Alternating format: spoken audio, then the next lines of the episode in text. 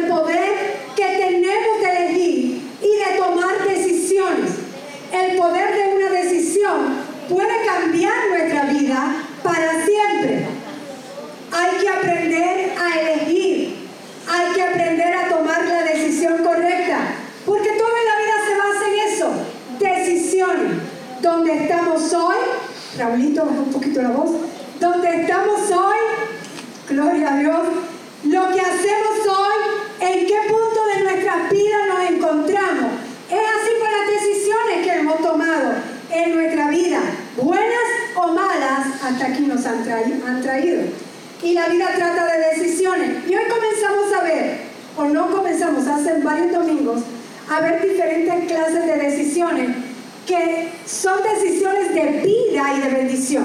Usted me diga, aquí la pastora vuelve a repetir eh, otra vez. Lo que pasa es que cuando yo repito tanto las cosas, porque número uno son importantes y número dos porque la repetición es la madre de las enseñanzas. ¿Sabes? Como yo me aprendía las cosas para el examen, iba repitiéndolas, repitiéndolas. Y ahí hasta que se quedaban. Y por eso es que yo repito tanto las cosas. Y ese verso ya lo tiene que saber de memoria usted. O por lo menos saber dónde queda porque eso es lo que estamos haciendo cada vez que repetimos. Número uno, la decisión, creo que es la más importante, de vida y bendición. Es que cuando tú vayas a tomar una decisión que es trascendental, que es importante, consúltala con Dios. Hay decisiones que no las tenemos que consultar con Dios. Como te he dado el ejemplo, tú no le tienes que preguntar a Dios si tienes que tomar una botella de agua. Sí. ¿Tú la quieres? Porque tienes sed, tómate. Pero hay otras decisiones. Me voy a casar, que voy a estudiar, que... O sea, decisiones donde voy a vivir, que son importantes, que no solamente afectan tu vida, sino la de los que están a tu alrededor. Es bueno preguntarle a Dios. Consulta con Dios. Es importante pedir la dirección de Dios. Otra de las decisiones que vimos que son importantes para, para vivir la vida abundante que Cristo nos vino a dar, es tomar la decisión de siempre estar en gozo, alegre. El gozo es una decisión, no es un sentimiento.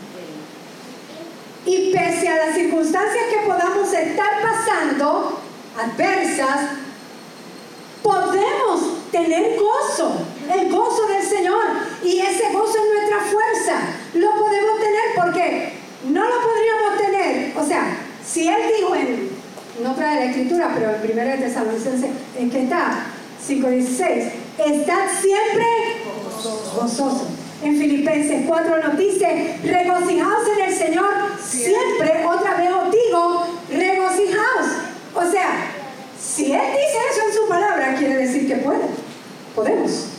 Podemos hacerlo, podemos estar en gozo. Y otra de las decisiones, que es la que estamos hablando, enseñando, que son de bendición y de vida, es saber escoger las palabras que hablamos. Proverbios 18, 21 nos dice, la muerte y la vida están en poder de la lengua y el que la ama comerá de su fruto. En la lengua en lo que hablamos, en nuestras palabras, hay poder de vida o de muerte. Lo dijo el Señor a través de su palabra. Y vimos varios versos hace dos domingos atrás en cuanto a eso. Lo que uno habla determina vida o determina muerte, determina bendición o determina maldición, vida y muerte, salud y enfermedad, abundancia y escasez, bendición y maldición, paz o confusión están en poder de lo que decimos. de nuestras palabras. Las palabras pueden sanar o pueden envenenar. Las palabras han levantado guerras y también han traído paz. Hay que saber cómo las vamos a usar. Nuestras palabras son semillas que producen cosechas según lo que sembramos, según lo que hablamos. Y lo que estoy hablando, lo estoy sembrando y va a producir. Entonces, ¿qué, ¿qué cosecha queremos? ¿Qué cosecha yo quiero? Yo quiero cosecha de bendición. Yo quiero cosecha de vida. Pues hay que hablar eso. Y vimos acerca de confesar la palabra de Dios. Vimos que confesar cosas positivas es bueno, pero confesar la palabra de Dios es mucho mejor. Es bueno confesar cosas positivas. Si estás confesando cosas negativas, cámbialo a lo positivo. ¿Sabes lo importante que vamos a ver hoy de la confesión? Jesús tuvo que confesar muerte para poder morir. Jesús se pasaba diciéndole a los discípulos antes de ir a la cruz, voy a morir, tengo que morir, pero al tercer día voy a resucitar. O sea, que para resucitar Él lo tuvo que confesar también. Confesión significa declarar, decir lo mismo que es afirmar algo que creemos. Cuando dice la palabra de que Dios nos dice, retengamos nuestra confesión, es que nos mantengamos firmes en decir una misma cosa. Si empezaste a hablar la palabra de Dios, no cambie. Sigue hablando la palabra de Dios. Confesión es declarar, decir lo mismo. Y nuestra confesión va a traer posesión de lo que estamos confesando. Marcos 11, 23. Gracias Jesús. Marcos 11, 23. Este verso, trate de aprendérselo. Esto, aquí hay claves. Si usted tiene situaciones, problemas, cualquier cosa, sueños que, que desea la clave. Porque de cierto os digo que cualquiera que dijere a este monte, fíjate que aquí dice quién, que dijere quién, cualquiera. Así que lo que está en Cristo y lo que no está en Cristo funciona. Por eso es que usted ve que mucha gente en el mundo prospera y echa para adelante. Pero es que saben las leyes y las aplican. Y el pueblo de Dios que las tiene no lo hace. Porque de cierto os digo que cualquiera que dijere a este monte, quítate y échate en el mar y no dudare en su corazón, sino creyere que será hecho lo que dice, lo que diga le será hecho. Lo que diga le será hecho. Diga, lo que diga le será hecho, dígalo. Otra vez. Lo que diga le será hecho. Eso lo dijo Jesús. Otras versiones de este verso dicen, lo que dices sucederá. Lo que está hablando sucede. Lo que diga le será hecho. Tenemos que aprender entonces a usar nuestras palabras a nuestro favor. Porque lo que nosotros decimos será hecho. Amén.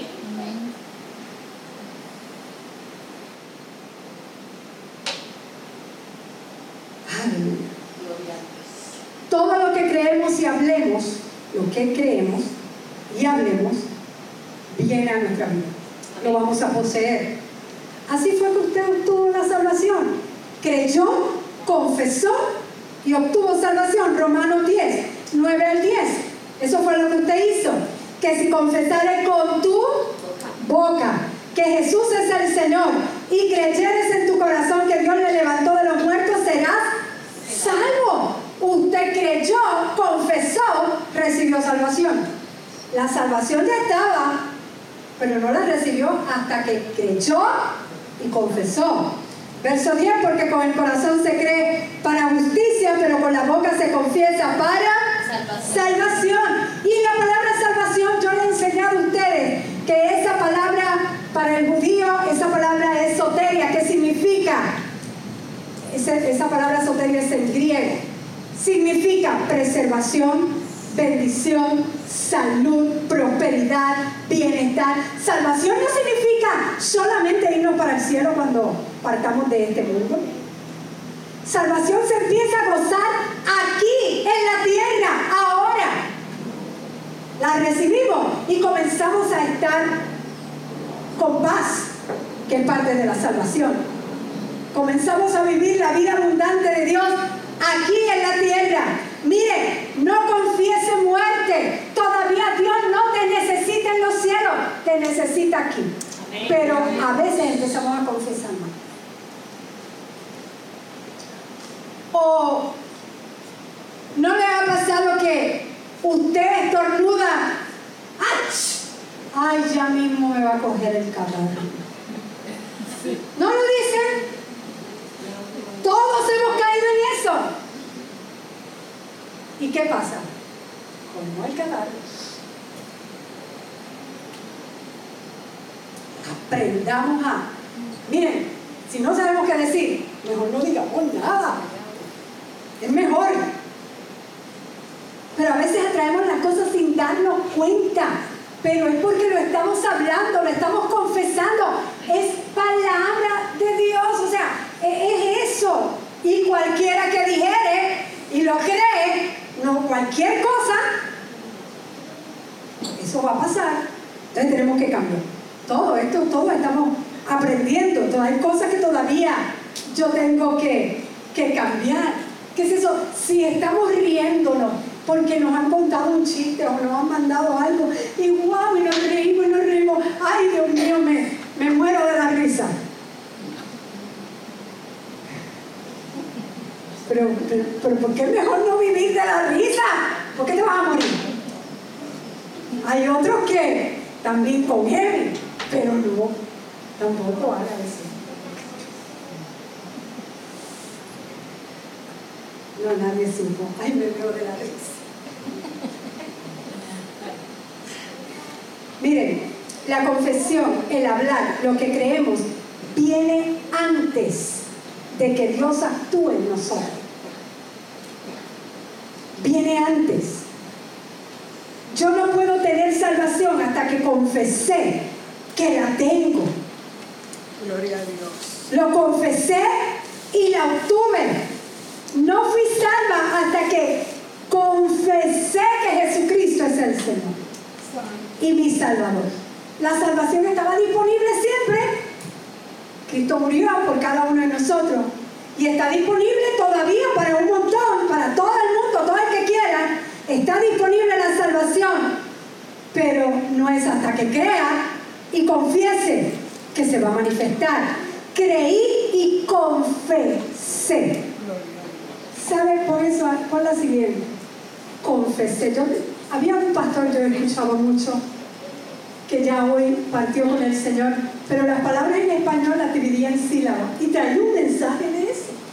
Y cuando dije confesé, cuando me estaba preparando y empecé a hablar sobre confesé, pues dije, déjame hacer lo mismo que él. Con fe, sé que por las llagas de Cristo he sido sanado, así que lo confieso y lo creo. Lo creo y lo confieso y recibo mi sanidad. Confesé que Cristo vino a darme salvación, lo creí, lo confesé y lo obtuve. Con fe sé que Dios suple todas mis necesidades conforme a las riquezas en gloria en Cristo Jesús. Lo creo, lo confesé y obtengo mis necesidades suplidas. Yo confieso antes que Dios actúe, porque Dios trabaja así. Todo lo que diga le será hecho. ¿Sabe que todas las promesas es con fe que las tienes que saber? Gloria a Dios. Dice la Biblia, esa tampoco te la traje, pero el Señor, todas las promesas, primero que son en el sí y en el amén. O sea, Dios prometió y va a cumplir. Pero ¿cómo tú las recibes? Con dos cosas, con fe y paciencia. Todas las promesas. ¿Y cómo actúa la fe? La fe actúa cuando tú lo hablas. Yo sé que Dios lo ha dicho y Él es capaz de realizarlo. Lo creo. Cuando tú confiesas, cuando tú declaras la palabra de Dios y hablas en fe, lo que dice la palabra de Dios, entonces le estás dando lugar a la palabra de Dios. No puesta nada más en la mesita de noche, abierta en el Salmo 23 o en el 91. Es cuando la hablamos. Esta palabra tiene, para que haga efecto, tiene que hacer dos, oh, tiene que hacer tres cosas. Creerlo, hablarlo y actuarlo. Practicarlo. Dios habló su palabra para que nos alineáramos con ella. Si yo me alineo con mis temores o mis miedos, entonces no voy a ser, no va a haber liberación para mí de los temores y los miedos.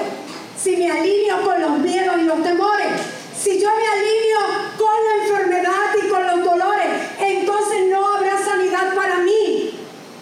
Porque estoy alineándome no a la palabra de Dios, sino a las enfermedades y dolores. Y quiero decirle, hay enfermedades y hay dolores. Mi cuerpo han venido ambas. Han venido dolores, han venido enfermedades. Yo conozco mi cuerpo, le, les digo, visiten a su médico. Los médicos están, es más, hasta visten de blanco, qué bonito, ¿verdad? Porque son puestos por Dios para ayudar. Pero sabe, hay personas que rápido les da un dolor de cabeza y lo primero que hacen, como tienen tan cerca un botiquín en la casa, es fácil ir a buscar la Panadol o la Tilenol y rápido se la dan. Y si no la tienen, pues tenemos tantas farmacias, ¿verdad? Que podemos ir y comprar. Hay países que no tienen nada de eso, dependen de fe, nada más. Pues yo no soy de las que rápido me duele algo y voy al botiquín, por lo menos esa soy yo. Yo he aprendido a creer en la palabra. Y agarro la palabra. Y me puede estar doliendo algo. Yo creo en la palabra. Y el dolor sigue, pero yo sigo confesando por las llagas de Cristo. Yo fui sanada. Por las llagas de Cristo yo fui sanada. Por las llagas de Cristo yo fui sanada. Y empiezo a citar. Envió su palabra y me sanó. Y me libró de la ruina. Y sigo citando. Él es el que sana todas nuestras dolencias. Todas. Te estoy diciendo palabras, escritura. Que son las que sigo citando. Que el dolor está todavía. Oh, sí, todavía está el dolor. Y sigo. Y sigo creyendo. Y sigo creyendo. Y de repente sin darme cuenta ya el dolor se fue. De cabeza o lo que sea. Porque agarro la palabra. No está malo tomar la Tilenol, ni el panador, ni lo que sea, Advil, agarra yo las anuncié todas. Eso no está malo. Digo, pero si lo hace todos los días, puede su riñón. ¿Ve? Que una cosa daña a otra.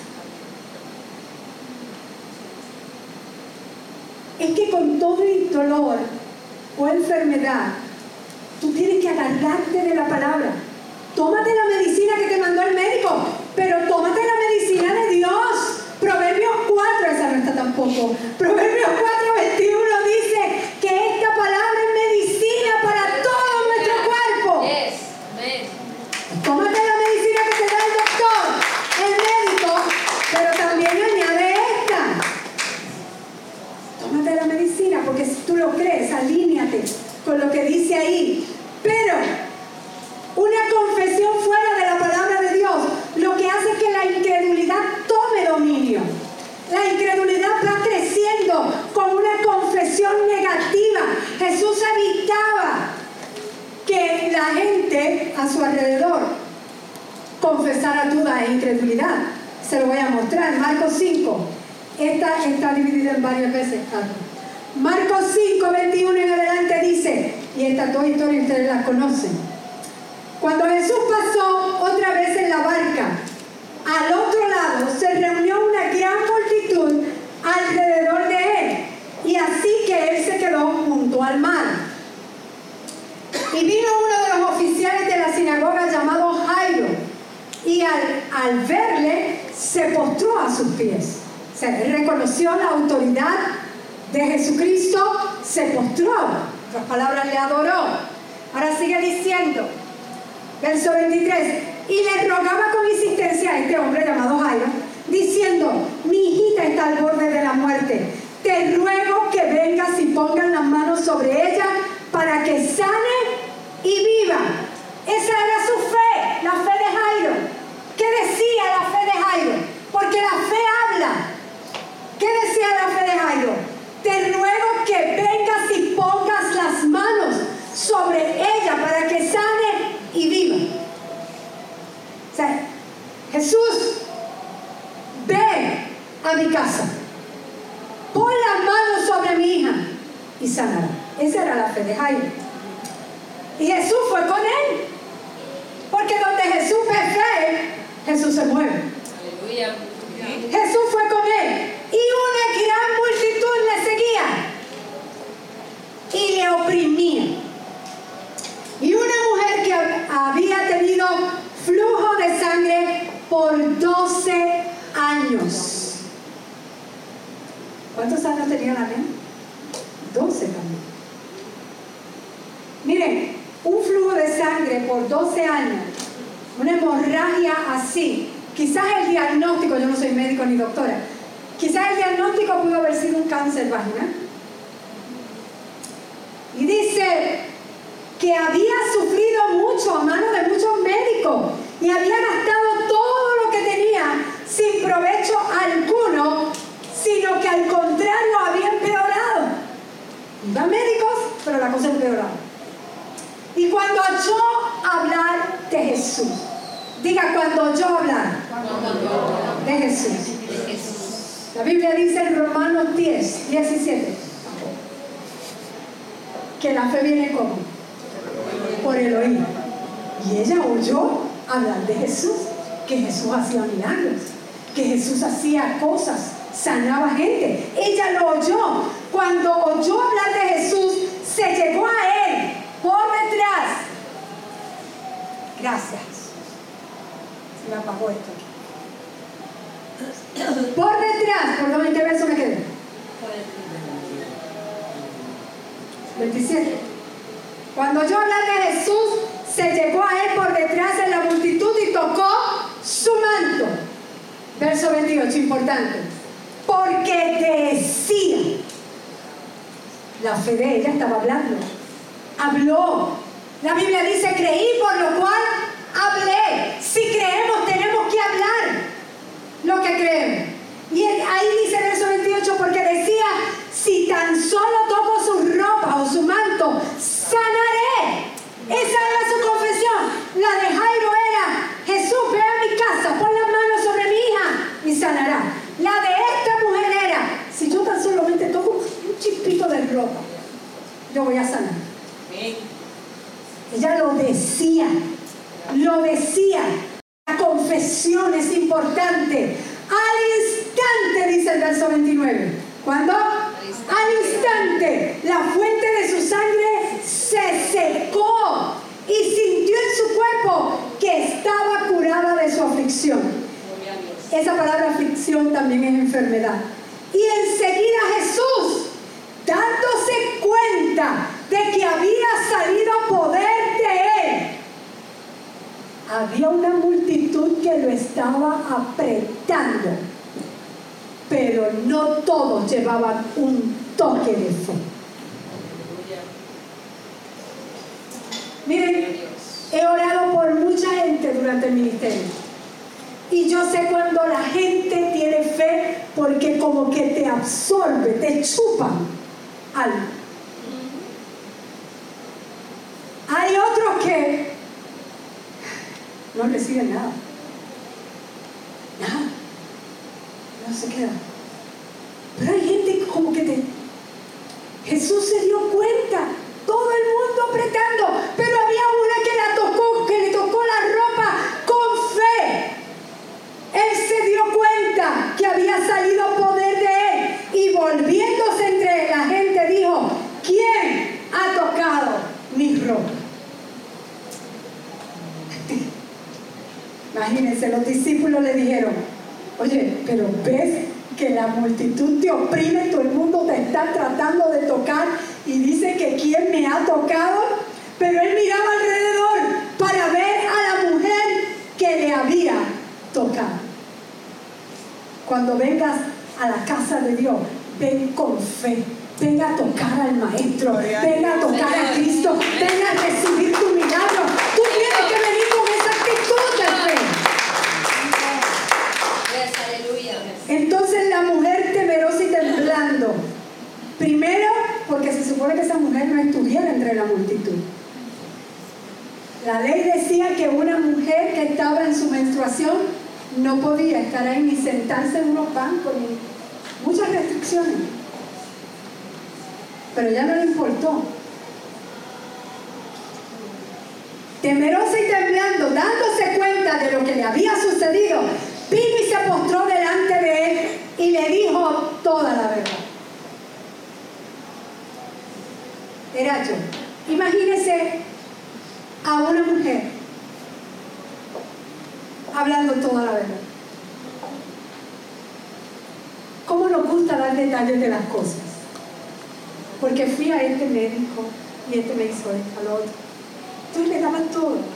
Ahora te puedes imaginar el que estaba esperando a Jesús que fuera a la casa. Dios mío, porque esta mujer no se acaba de callar. Mi hija, yo quiero que Jesús vaya a mi casa. Y sigue hablando. Si ya te sanaste, vete. Pero ya sigue hablando. Gloria a Dios. Jesús le dijo a ella, hija, tu fe te ha sanado. Mira, no fue la fe de Jesús. Tu fe te ha sanado. Vete en paz y queda sana de tu aflicción. Escucha bien, Jesús no oró por esta mujer. La fe de ella trajo su sanidad. Confesó su sanidad y la obtuvo. Creyó, habló y obtuvo. Porque todo lo que digas te será. Si tan solo lo toco, sanaré. Si tan solo lo toco, sanaré. Pues eso fue lo que ocurrió. Verso 35. Mientras estaba todavía hablando, vinieron de la casa del oficial de la sinagoga de Jairo, diciendo, tu hija ha muerto, ¿para qué molestas aún al maestro?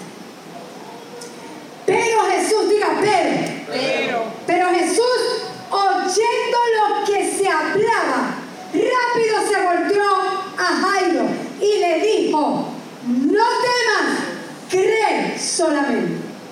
En otras palabras, no cambies tu confesión. Tú dijiste que si yo voy a tu casa, pongo mi mano sobre ella, ella va a sanar, no hables nada. Cállate. A veces Jesús nos tiene que mandar a. Porque nuestro milagro viene en camino y nosotros con nuestras propias palabras lo estamos echando para atrás.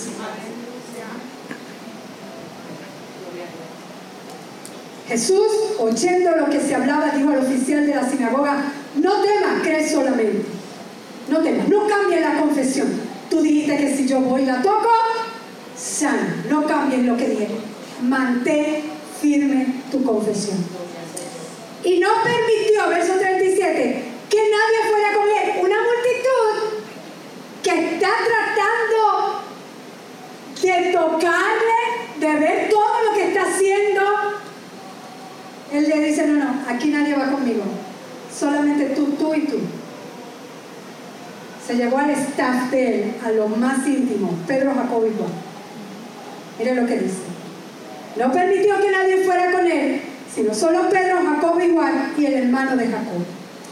Es más fácil que dos o tres se pongan de acuerdo que una multitud. Es más fácil.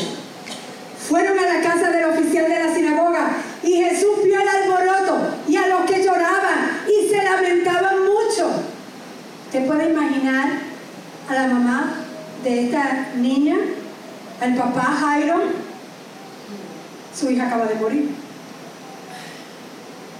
Verso 39, y entrando Jesús les dijo, ¿por qué hacéis alboroto y lloran?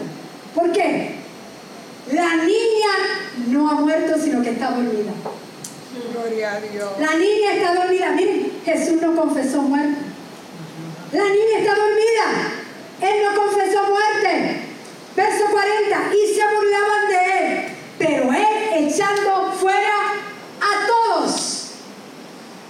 tomó consigo al padre, a la madre de la niña y a los que estaban con él y entró donde estaba la niña. ¿Por qué los echó fuera? ¿Qué estaba haciendo Jesús?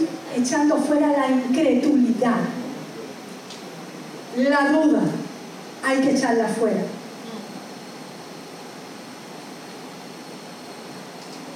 Oiga bien, ¿qué ocurrió? ¿Qué hizo Jesús? Ya llegó a la casa. Era parte de la confesión de Jairo. Tomó la mano de la niña. Por la mano la tomó. Le dijo, Talita cum, que traducido significa, niña, a ti te digo, levántate. Y al instante, ¿cuándo? Al instante. Al instante la niña se levantó y comenzó a caminar, pues tenía 12 años.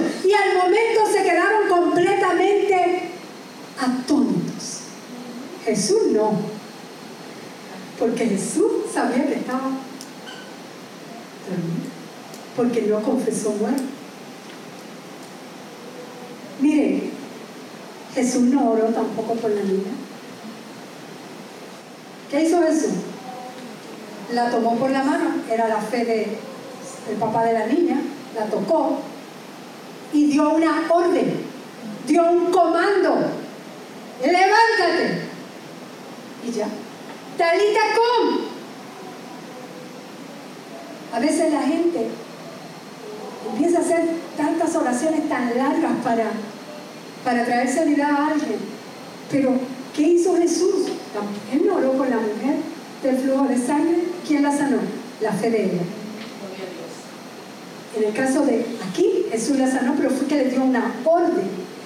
Entonces le dio órdenes estrictas de que nadie se enterara de esto y dijo que le dieran de comer a la niña.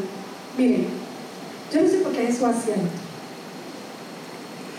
Había una multitud, aunque lo echó afuera, yo me imagino que estaban en un patio. Y la multitud, aunque les dijo, no me sigan, ¿Tú te crees? Por lo menos a, distancia tiene que haberlo seguido. Y le decía, estrictamente le dio orden, no le diga a nadie. Pero oye, si todo el mundo sabía que la niña había muerto, cuando la vean para ir a la escuela, ¿qué va? A, a los ciegos de nacimiento, Jesús los sanó, no le digan a nadie. Pero espérate que cuando se lo encuentren, no, yo voy a hacer un mensaje de eso. después. ¿Se puede imaginar? Ahora, estamos terminando. Tu confesión es el vehículo de tu fe que va a traer tu milagro, traerá tu liberación. Haz que tus palabras trabajen para ti y no en contra tuya. Gloria a Dios. Haz que tus palabras trabajen para ti, porque tu confesión es tu fe. Yo sé si una persona tiene fe en la palabra de Dios o tiene fe en sus temores o en otras cosas. ¿Cómo? Oyéndole hablar que dice. Pues vamos a cambiar, porque lo que digas será hecho. Tu confesión te hace poseer la victoria o la derrota. Es tu confesión. Todo te pertenece por medio de la confesión. Y la posesión viene con la confesión. Voy a dejar esto porque tenía, wow, el mensaje más largo. Tenía hasta, viene otra escritura, pero no, vamos a dejarlo. Lo traemos el domingo que viene. Vamos a estar puestos en. Mire, la verdad que yo no quiero que le ocurra a usted lo que le ocurrió a Pablo. Dice la Biblia en el libro de Hechos, en un momento dado Pablo predicaba y enseñaba y predicaba tan largo y tan largo y tan largo que la gente se le dormía y uno de ellos se cayó por un balcón por ahí para abajo. Cuando se le durmieron, claro, tuvo que ir y resucitarlo. Levántate, sigue escuchándome. Y después siguió hablando. Oh Jesús, no sé, no se moleste si no me entiendo un poquito más. Jesús en el sermón del monte fue varios días que en un momento dado tuvo que decir hay que darle de comer a esta gente porque ya llevo varios días hablándole, pero era Jesús hablando, wow. Pero yo quiero, a veces si le damos mucha información, esto, no todo, de hecho, no todo lo asimilamos, no todos nos quedamos con todo, pero si hay algo importante por lo que te vas a quedar en el mensaje de, este, de esta mañana es que todo lo que diga te será hecho. Aprenderás o no aprenderás a hablar de otra manera. Que todo lo que yo diga me será hecho. Todo lo que diga me será hecho. Amén. Gloria a Dios. ¿Cuánto levantan su mano y dan gloria a? Gracias, Señor. Gracias, Padre. Te alabamos, Rey de Reyes y Señor de Señores. Te doy las gracias, papá, por esta tu palabra, Señor. Gracias, Dios. Gracias, Señor. Lo que digas será hecho. El domingo pasado, los que no estuvieron el domingo, si has dicho palabras que tú sabes que están obrando en contra tuya, anúlalas. Pide perdón palabras. Rompe ese poder. Comienza a cambiar tu manera de hablar. Comienza a escribir confesiones de fe. Con una libreta y empieza a buscar en la escritura quién tú eres en Cristo, qué Dios te ha dado en Cristo. Y empieza, soy una nueva criatura en Cristo. Todas las cosas viejas pasaron, pasaron, todas son hechas nuevas, pues yo soy nueva criatura. Todo aquello pasó, la tristeza, todo eso pasó. Soy nueva criatura. Busca confesiones en la palabra de Dios y cítalas, decláralas, hasta que se hagan real, manifestadas en tu vida, revelación en tu vida y no solamente en logos. En el nombre poderoso de Jesús declaro que tú que me estás viendo a través de las redes sociales eres bendecido con esta palabra que acabamos de exponer y declaro que si en alguna manera tú tienes que cambiar tu confesión, la cambies. Pero la más importante que debes de hacer es la confesión de que Jesucristo venga a ser tu Señor y Salvador. Te invito a que hagas esta oración si quieres aceptar a Jesús como tu Señor y Salvador. Repite después de mi iglesia, repite para que acompañemos a esta gente que, que para nosotros son invisibles, pero están ahí. Gloria a Dios. Repite esta oración. Padre amado, te doy gracias por haber enviado a Jesús a morir por mí y resucitar al tercer día. Yo recibo a Jesús como mi Señor y mi Salvador y recibo el perdón de todos mis pecados. Gracias Dios por hacerme nueva criatura. Lléname con tu espíritu. En el nombre de Jesús. Amén. Amén. Bendecidos.